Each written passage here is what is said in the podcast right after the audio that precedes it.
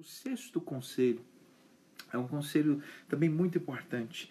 Crie uma agenda para a sua conjugalidade. O que é isso? Criar uma agenda para a sua conjugalidade. Em tempos de confinamento, as pessoas confundem quantidade de tempo com, com conexão e intimidade. São duas coisas totalmente diferentes.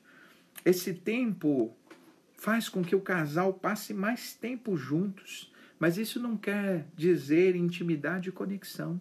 Alguns casais, por exemplo, estão passando mais tempo juntos, mas esse tempo está uh, se mostrando muito mais, eles estão muito mais desconexos do que antes.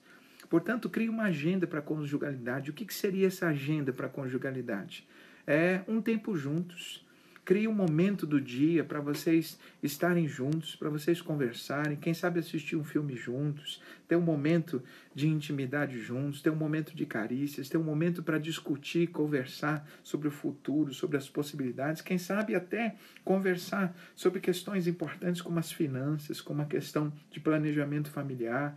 Mas tenham um tempo junto, um tempo onde vocês dizem, possam dizer para as crianças: olha, agora é o tempo do papai e da mamãe onde vocês vão para o quarto, onde vocês vão fazer coisas juntos. Então, identifique coisas que os dois gostam para ter um momento do dia onde vocês se conectem, onde vocês façam coisas juntos. Então, muito importante uma agenda para a conjugalidade.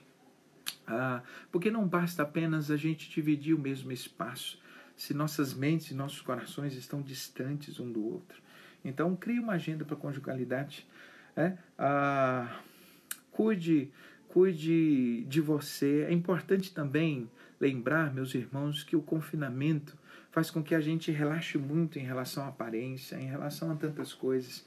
Cuide, você que é mulher que está me ouvindo, cuide, continua se cuidando para o teu marido, é importante. O fato de passarmos mais tempo juntos não tira essa questão de se cuidar. Homens, fazer a barba, quem sabe uh, ter um, um cuidado maior com a sua aparência também, isso é importante.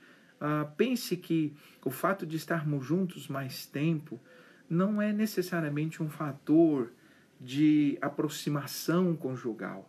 A aproximação conjugal acontece quando temos afinidades, quando desenvolvemos intimidade. Então, troque carícias, uh, façam massagem um no outro, tenham esse tempo mais juntos, quem sabe um jantar a dois, um tempo onde vocês vão para o quarto para conversar, para namorar, para estarem juntos, mas tenham esse tempo.